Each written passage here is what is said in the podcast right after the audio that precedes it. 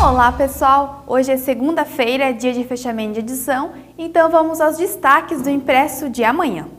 E a OAB de Timbó conta com nova diretoria. Na manhã desta segunda-feira, aconteceu a solenidade de posse da gestão 2022-2024 na sede recreativa. Na ocasião, a nova presidente da OAB Timbó, Raquel Zanola, tomou posse e recebeu o diploma da presidente da OAB Santa Catarina, Cláudia Prudêncio.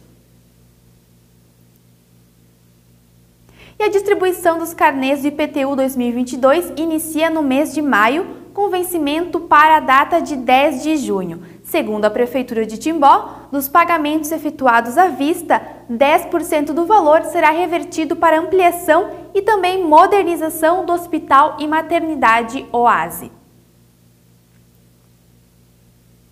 E os atletas timboenses Vitor Miguel Redlinski e Davi Gabriel Rosa participaram do Campeonato Brasileiro de Atletismo Sub-20 e foram destaques nessa competição.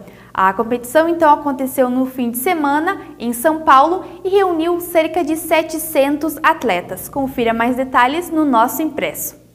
Bom, pessoal, eu vou ficando por aqui e essas e outras notícias sobre cultura, turismo, esporte e segurança você confere amanhã no nosso jornal impresso. Nos acompanhe também pelas nossas redes sociais e pelo nosso site. Até a próxima!